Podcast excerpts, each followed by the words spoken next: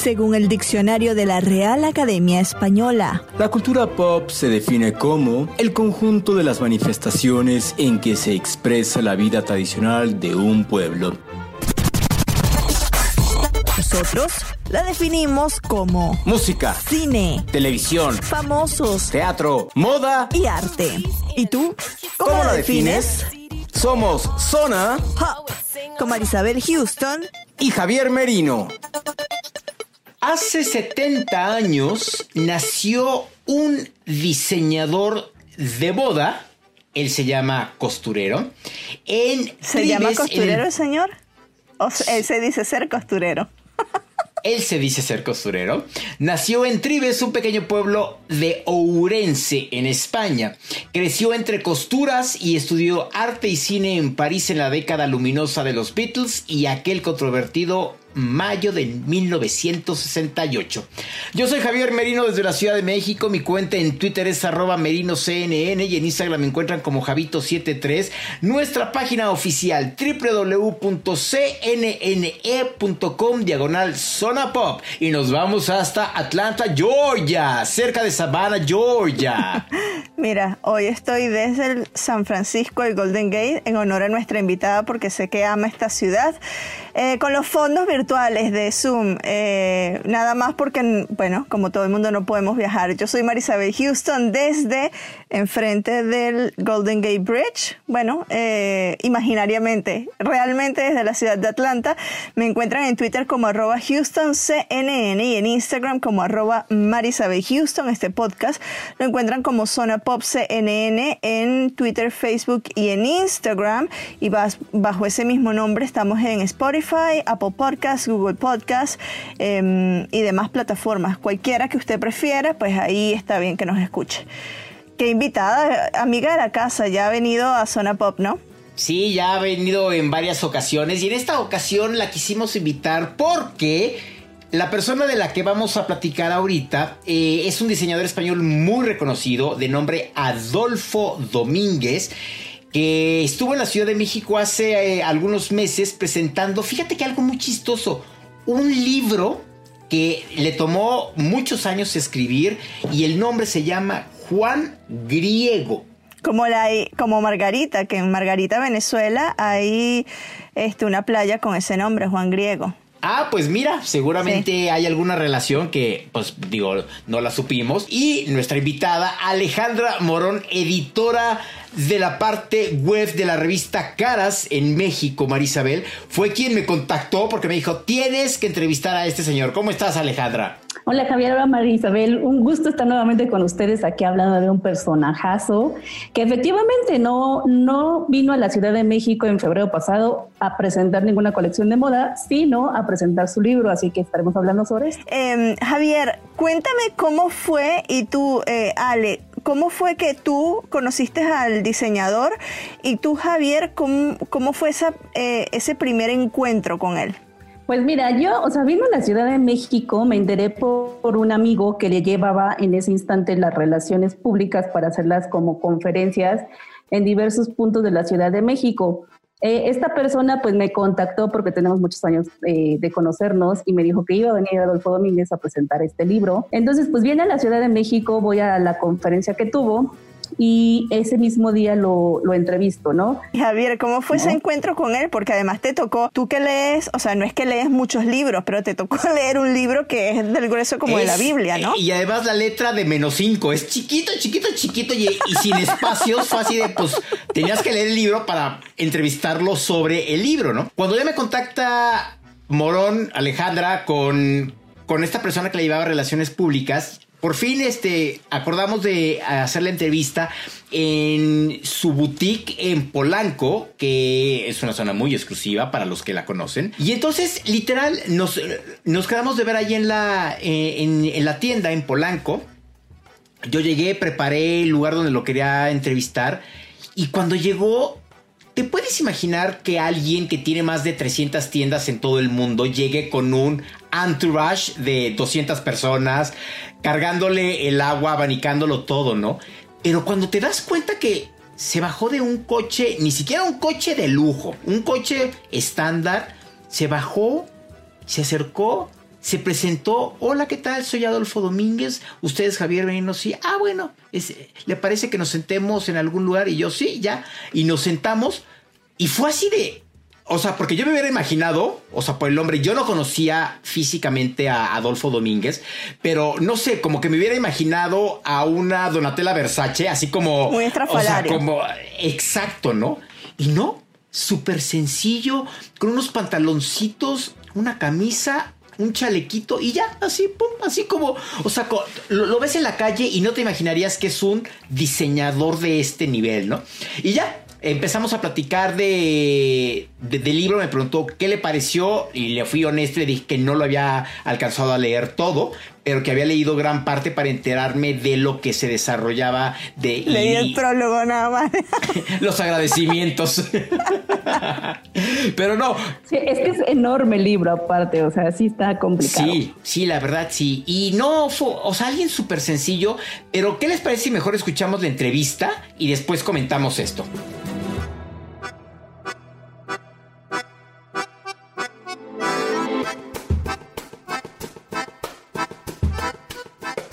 Señor Adolfo Domínguez, antes que nada, gracias por estar en CNN en español. Bienvenido a México. La primera pregunta que le tengo que hacer forzosamente es cómo un diseñador de ropa, costurero, costurero, de repente dice voy a escribir un libro del que no se tardó ni uno ni dos, sino varios años. 36. No, no, es que yo no, no escribí. Llevo escribiendo toda una vida. O sea, primero como diario y luego eh, sobre una trama pero, de una manera con el mismo mimo que ha trabajado Juan Rulfo o Shakespeare para trabajar sus obras que se notan en el texto. Realmente no es una es una afición poderosa que siempre tuve al lado y no es que se me haya ocurrido como mm, marketing, no, no, este libro lleva 36 años conmigo y las grandes obras necesitan años. ¿eh? La primera frase que me llamó la atención es, una historia de ficción apegada a la realidad porque la realidad es una versión de la ficción. ¿De dónde surgió esto? Fíjate, te lo voy a decir con un experimento físico. En el CER, en los últimos años, han probado, mm, han eh, hecho explotar protones chocar protones unos contra otros y es el, del estallido, se abren, salen partículas, se estudian esas partículas. Los físicos en sus últimos años han llegado a la conclusión que en el núcleo atómico ellos esperaban, en el protón, ellos esperaban encontrar materia y no encontraron más que energía. Encontraron quarks que pesan, que no pesan ni se miden. O sea que la realidad en el fondo no es más que un vibrar de campos magnéticos. Este libro, es materia. Este libro en PDF es energía pura. Lo mismo. Pero es que esto es un vibrar de campos magnéticos. Tú y yo somos un vibrar de campos magnéticos y nuestra componente, la partícula elemental, es la energía, los quarks, la sopa cuántica está hecha de quarks y esos quarks son pura energía. ¿Cuál es la diferencia entre la ficción y la realidad? Por eso Shakespeare influyó tanto en Inglaterra, por eso Cervantes influyó tanto. Los, grandes personajes de la literatura son tan reales como los, los más reales de la vida. Entonces, ya no sabemos la afirmación esta ficción, realidad, sueño, realidad. El sueño tiene la misma entidad electrónica, o sea, impulsos magnéticos, que es lo que es los sueños, y las palabras son impulsos magnéticos. En el fondo todo es energía y vibrar de campos magnéticos. Por tanto, la diferencia de ficción y realidad es ficticia. Es un poco complicada, pero muy clara, pero poco complicada. O sea, muy clara el que maneje los conceptos estos de física, pero es cierto. O sea, la ficción es una parte de la realidad y la realidad es una parte de la ficción, es una, de las es una versión más de la realidad. Y si logra ser buenísima y vibrante, incide como los grandes clásicos, como León Tolstoy en Guerra y Paz o La Cartuja de Parma de Stendhal. O sea, yo viví con Fabrisa del Dongo y la princesa San Severina o el príncipe Andrei toda mi vida. Toda mi vida. Tienen tanta realidad como la propia realidad, o más. La gran ficción es más real que la propia realidad. Esta historia se desarrolla en América Latina en la década de los 80 cuando varias naciones latinoamericanas sufríamos una crisis muy importante. En Argentina se vivían los últimos años de la dictadura militar, existía el conflicto con las Islas Malvinas. ¿Por qué centrar esta historia en la Argentina de los años 80? Mira, es súper interesante, es una anécdota súper interesante para explicarse el mundo en español. Buenos Aires lo hizo todo en exagerado fue en los años 50 la ciudad más rica del mundo. Eh, cuarta, quinta renta per cápita argentina, pero Buenos Aires como capital era riquísima, la más rica del mundo. ¿Cómo tanto capital 30 años después no quedaba nada? ¿Qué hicieron? ¿Les ha valido de algo? Compara San Francisco con Buenos Aires. Buenos Aires y San Francisco en California. Buenos Aires es el lado equivocado del mundo. Y eso es una metáfora de los que hablamos español. español. Los emigrantes siguen fluyendo de sur a norte y no de norte a sur. Algo habrá que hace que esto pase. ¿Cuáles son las razones del relativo fracaso de nuestros países? Porque es un fracaso expulsar gente que nace en tu propia tierra y que no se van por gusto. Se van los más audaces de los más pobres. Esos son los inmigrantes. Dices, se va la gente mejor. Dices, estamos expulsando a esa gente. Yo quiero entender por qué. Y la anécdota de Buenos Aires es espléndida para entender las razones políticas y económicas que hay detrás de, de, esto. Y ahí sucede la novela. Personajes trepidantes en Buenos Aires, pero hay una historia trepidante. Eh, pero al mismo tiempo, ellos también están preocupados o sea, se ven verosímiles. Es una novela dialogada, es una novela reflexiva, pero el diálogo la hace leve. Pero esos diálogos son intensos, porque la gente está preocupada, como hoy en México o como hoy en España. Estamos más politizados que en el lado correcto del mundo. En Norteamérica se preocupan de las elecciones cada cuatro años. Nosotros constantemente. ¿Por qué? Porque tenemos conciencia de que no hemos solucionado nuestros problemas políticos no, económicos. ¿Qué es la vida de la polis? La política es la vida de la ciudad la vida común. Entonces, eso nos interesa porque cuando se deteriora, nos afecta en nuestras vidas personales. Hay dramas cuando no puedes comer. ¿Entiendes? Entonces, el éxito económico es fundamental, no es baladí. Y yo quiero entender por qué nací en el lado equivocado del mundo. Además, quiero entender más cosas. El ser humano no es solo económico. O sea, el ser humano se, se plantea de dónde viene y a dónde va. Y la física, la energía, es un, es una, es un personaje más en la novela, a través del caja esmeraldas y de, que, y de que Juan Griego es un individuo aficionado a la física. Introduce en la física de una manera que se vuelve personaje literario. ¿Entiendes? ¿Y qué tiene la física?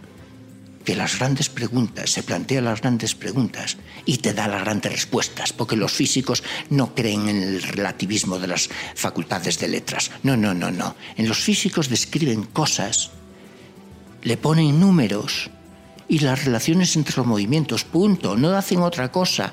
Describen movimientos de partículas y dicen a qué velocidad y qué hacen y cómo se relacionan con el movimiento, con los movimientos de alao porque al final es lo que somos. Y te da luz y paz. Yo, me acerco, yo ya estoy en tiempo de descuento y te puedo decir que la Milan, la muerte no me provoca ninguna ansiedad. Es un simple paso al otro lado de la ecuación. Y esto te atrapa, tranquilidad. No estás viviendo con mitos que tranquilizan a los bobos, que, que la rosa para, para nacer en primavera tiene que morir en otoño y que la muerte es volver al ciclo de la energía del que has salido, porque la vida es una brizna en el espacio de tiempo. Lo normal es vivir como, como, como, como forma de la energía. ¿Quién es Juan Griego? Porque es un hombre rotundo. Rotundo y, y bellísimo. Mira, griego porque Grecia es el origen de nuestra cultura, qué menos. Pero además yo lo encontré hecho, un pueblo de Isla Margarita, y cuando yo pasé por allí lo vi Juan Griego, dije, ah, el nombre del protagonista, hace ya muchos años. Entonces, Juan Griego, ¿quién es? Es un marino, de la, es un oficial de la Marina Argentina, es el protagonista, es la voz narrativa. Yo lo definiría con tres palabras. Es un racionalista apasionado. Es un hombre del siglo XVIII, es un ilustrado, detesta a los románticos, detesta el, detesta el pensamiento político de los románticos. Los, románticos generaron los nacionalismos, los particularismos, la tiniebla, las brumas. El siglo XVIII es el siglo de la ilustración, de la luz, de la claridad, de los derechos humanos universales. Eh, no iba de nacionalismos. El siglo XIX va de nacionalismos. Mm, eh, claramente es un ilustrado, pero es un racionalista apasionado que hay, es que se puede uno emocionar con el racionalismo, con el, el deslumbramiento que te provoca los el conocimiento. Es real, es real. No hay que ser romántico para vivir muy emocionado, no, no. Es que los racionalistas podemos ser apasionados también. ¿Cuál es la importancia de Tiziano en la historia? Tiziano es la protagonista. Eh, digamos, es el amor de, de Juan Griego es un amor correspondido un poco. Digamos que Juan Griego es el otro. Hay otro que es el, amor real o el que le dura más, porque es un amor que viene de infancia, atraviesa la adolescencia, incluso llega a la madurez y coexisten los tres. Eh, pero Juan Griego es el otro, es el gran amor. Por eso acaba buscándose eh, o acaba sucediendo que aparece Sofía pero siempre con ese amor contrariado que te queda. Y Tiziana es un personaje de esta época, pero que ya en la élite de porteña ya era posible. En la, élite porteña educaba a sus hijos y a sus hijas, no todas las familias, pero algunas familias educaba a sus hijas y a sus hijos. Su padre era ingeniero industrial y ella estudia ingeniería también, por tanto es un ser racionalista y que la química con Juan Griego mm, era normal porque él era también un racionalista. Es difícil. Eh, y Sofía, en cambio, es, artista y emotiva. Y Tiziana, efectivamente, juega el papel, bueno, y muchas más cosas, que en la novela pasa muchísimas cosas, pero, pero Tiziana es, y además, una novela va de personajes. O sea, no es reflexión. La reflexión surge de los personajes. Si no, no te la crees, no es verosímil y tiene que salir de una manera absolutamente verosímil que para mí fue lo más difícil de hacer. Hacer una novela reflexiva es fundamental hacerla dialogada, pero los diálogos tienen que ser verosímiles y eso es dificilísimo. Lo logran muy pocos. Por eso las novelas de ideas son escasas. Es más fácil quiero eh, resolver novelas de acción y novelas de género y novelas de chico quiere chica, novelas románticas. No, no, no. Cuando quieres personajes vibrantes y que piensen, que interpreten el mundo, caes muy fácil en el énfasis. Y para evitarlo se hace falta mucho trabajo para pulir los diálogos. Y también pulí mucho lo que es el estilo. Mi voluntad de hacerlo en verso, para hacerlo más digerible ¿entiende? Y porque, me, y porque es mi natural forma de ser. Yo escribo, me gusta más la poesía que la prosa. Entonces, eh, mi, mm, de mi referente, Juan Rulfo, como música, ¿entiendes? Y lo llevé a verso. Verso libre, pero verso. Y eso fue un trabajo inmenso, porque el verso no solo quiere la palabra exacta, sino la palabra inevitable. La palabra inevitable es la que te provoca deslumbramiento y emoción, como la música como la Pasión según San Mateo, o como la flauta mágica, o como el Requiem de Mozart. ¿Me entiendes? Entonces, esa música te conmociona. Yo eso lo consigo con las palabras inevitables, porque en literatura solo usamos palabras, no tenemos ni sonido. Bueno, podemos leer en alto, pero no tenemos música ni imagen. Es con las palabras cómo se rozan unas con otras. Ese es el secreto de la música. Y eso, hacerlo con concisión, sencillez, y una escritura sustantiva es muy difícil. Evitar lo que es la escritura sonajero. Sonajero, música por nada. A mí los versos que no dicen nada no me interesan nada, aunque sean musicales. Y la unión de todas esas cosas me requirió 26 años. Y la sabiduría, para entender. Y ahora que menciona la música, para mí es un personaje muy importante a lo largo del libro. Cuando vi que se desarrollaba en Argentina, me puse audífonos y puse tango y conforme lo fui descubriendo, descubrí que el tango obviamente estaba presente y otros elementos como Bob Fosse, los Beatles, Billie Holiday, a quien descubrí gracias al libro, a Robert De Niro, que no es un músico, pero es un elemento importante, Vivaldi, Bach. ¿Pensó incluir poco a poco estos elementos? Eh, no, no, es que la música es parte de mi vida. Intenté hacer una, una novela musical, pero es muy difícil porque la música es un lenguaje completamente diferente, es como la arquitectura, tú no, no bailas al son de la arquitectura, es muy difícil hablar de música, pero bueno, hablé lo mínimo y di pistas, y di pistas, ¿qué pasa?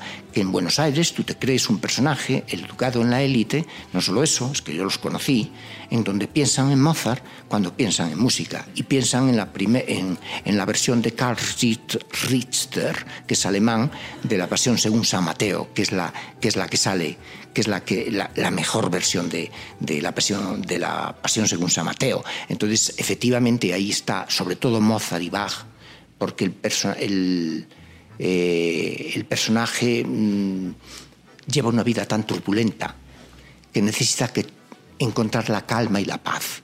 Y la paz la da la música clásica, esa música matematizada, la clásica del periodo clásico, del siglo XVIII, Bach sobre todo y Mozart. Porque en Beethoven la música empezó a ser romántica y ahí rompió la matematicidad. ¿Entiendes? Eh, que está muy bien, incluso el siglo XX la rompió por todos lados, está muy bien, pero el personaje que busca la paz, busca la calma, porque realmente le toca una vida muy turbulenta y muy difícil de entender, porque además es huérfano desde, los cinco años, o sea, le toca una vida complicada. Entonces, Mozart y Bach son sus músicos. Otro detalle que me llamó la atención y me saltó a la vista conforme leía este libro son todos los elementos de la cultura popular que se mencionan, como la modelo Twiggy, los Beatles, Coca-Cola, los pósters del Che y por supuesto Hollywood. Lo que me dice que esto se sigue viviendo en la actualidad. Oh, claro. Bueno, mi, la actualidad viene de... Primero, creo que es anécdota de Buenos Aires. Los porteños la creen. Eso primero. Y cuando tú trasciendes la anécdota y lo llevas al universal, ese es el gran libro.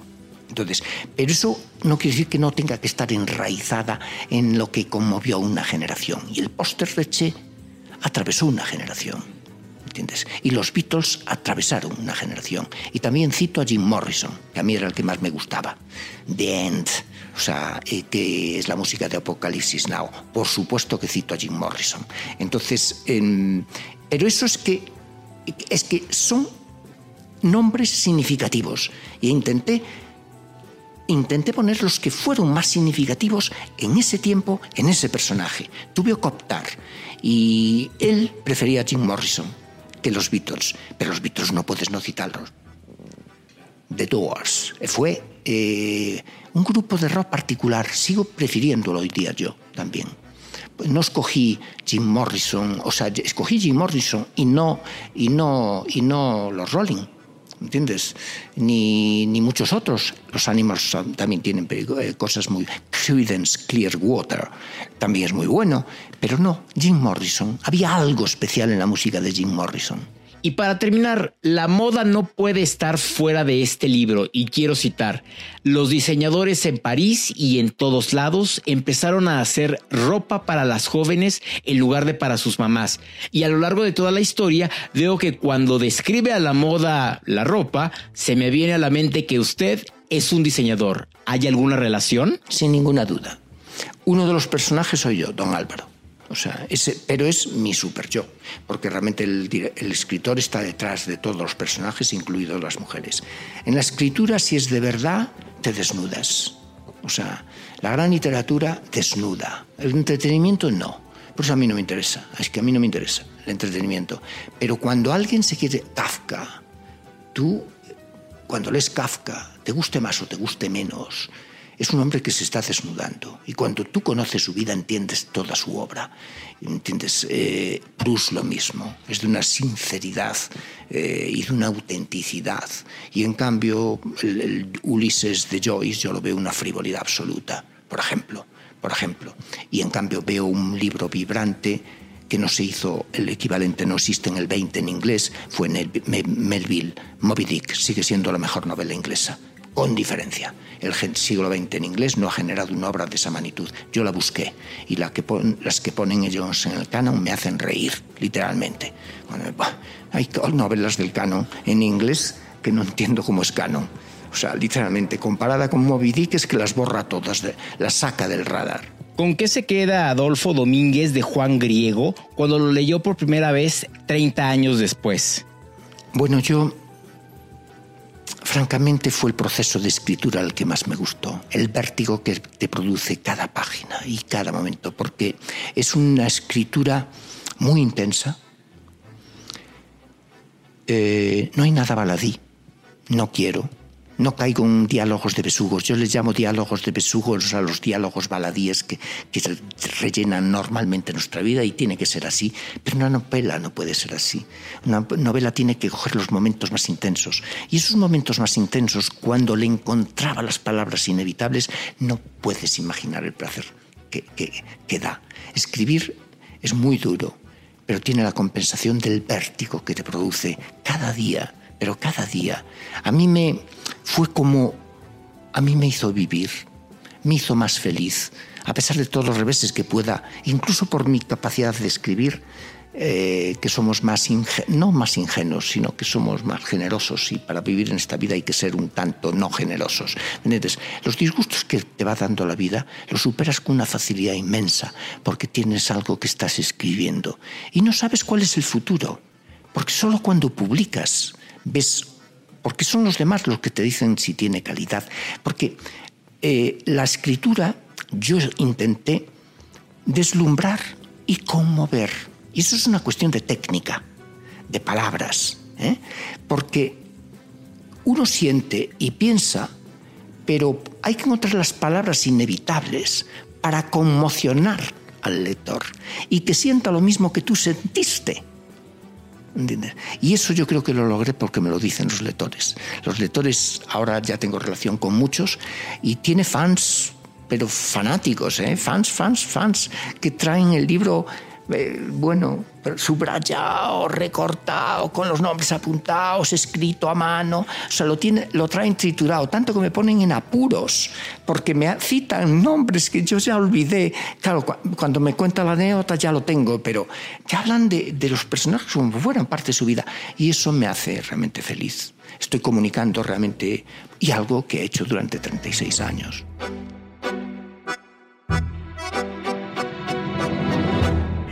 Que por cierto, el día de publicación de este episodio, el, este diseñador, Adolfo Domínguez, está de cumpleaños. Entonces, por eso también estamos rescatando esta entrevista para desearle de alguna manera un feliz cumpleaños desde acá, desde Zona Pop CNN. ¿A ti qué te pareció el libro, Morón? A mí me parece que sí está, o sea, nunca me hubiera imaginado que Adolfo Domínguez escribiera este tipo de, de literatura, ¿no? Que no tiene nada que ver con la moda, este, que habla como de pues un poco de los militares y pues sí hay una historia de amor. Eh, y una de las cosas que yo platiqué con él es que este libro fue eh, ahora sí que publicado en dos partes, no sé si sepas. Oh, eh, no, eso sí no. este libro fue publicado en 1997, me parece, la primera versión. Wow. Y después él decide como seguir la historia, ¿sabes? Y se, se pone a escribir otra vez y lo lanza nuevamente este año. Entonces este libro ya tiene dos ediciones que son totalmente diferentes, bueno, no totalmente diferentes porque el primer libro pues sí tiene la primera parte de lo que es el segundo, pero no tiene el, ahora sí que el final como alterno, por decirlo de alguna manera.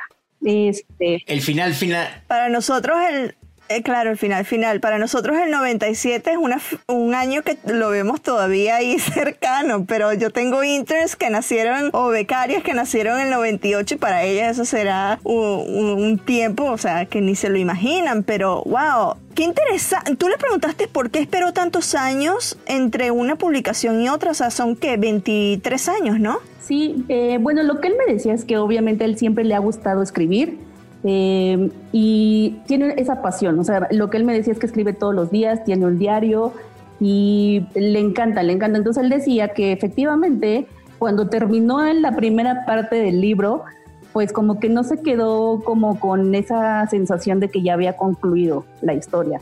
Entonces pues lo dejó por un momento porque pues obviamente se tenía que dedicar a esta parte de su vida que es la moda y continuó pues haciendo colecciones y pasarelas y todo esto, pero siguió escribiendo esta segunda parte del libro. Entonces ya después de tanto tiempo quiso como otra vez sacar nuevamente Juan griego, pero ya con esta otra parte.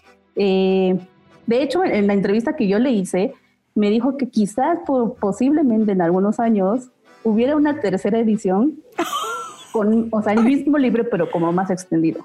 ¿sabes? No imagínate. Eh, o sea. Entonces, pues, e, esa fue la causa por la que no, o sea, como que lo dejó de escribir un momento no lo pensó así como que lo voy a dejar de escribir, luego lo reinicio, no lo pensó así, sino que después leyéndolo, lo que él me platicaba, es que sintió que pues necesitaba como escribir más respecto a este libro. Entonces es, es como viene la segunda parte. Y, y bueno, pues es un gran libro que por eso está tan grande. No sé si sabían, pero está enorme. ¿Cuánta, a ver, tú que lo tienes ahí, Javier, ¿cuántas páginas son? Tú también, Ale, lo tienes. A ver, que Javier tiene mi copia, de hecho, en la Ciudad de México y no se ha atrevido a mandarlo con nadie en una maleta. 732 páginas. Sí, está, está largo, pero se debe disfrutar porque todas estas historias, ustedes dos que, que cubren como yo, es em, este em, esta fuente, estas historias de guerra siempre son bastante leídas, ¿no? De militares, de la Segunda Guerra Mundial. ¿Esto en qué periodo está ubicado, la historia como tal? Es, se, lleva justo en Buenos Aires durante el golpe de mm. Estado, en los últimos años del golpe de Estado. Este, Entre 1976 y 1982. La dictadura militar, ¿no? Sí. Exactamente, que es cuando está justo esta dictadura militar y es ya literal lo, la última etapa, ¿no?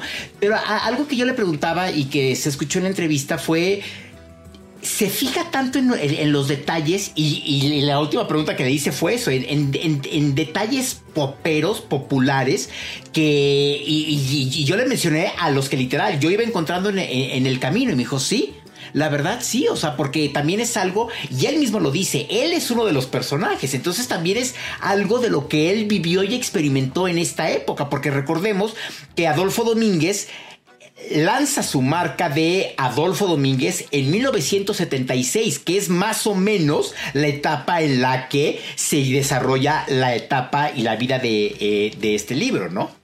Ale, muchísimas gracias por regresar a Zona Pop a esta hora que bueno, allá en México, bueno, todavía es temprano, son las 8 y algo de la noche, así que este no está tan tarde, pero agradecemos eh, que estés aquí en Zona Pop y un gusto ver a tu gatito porque me encantan.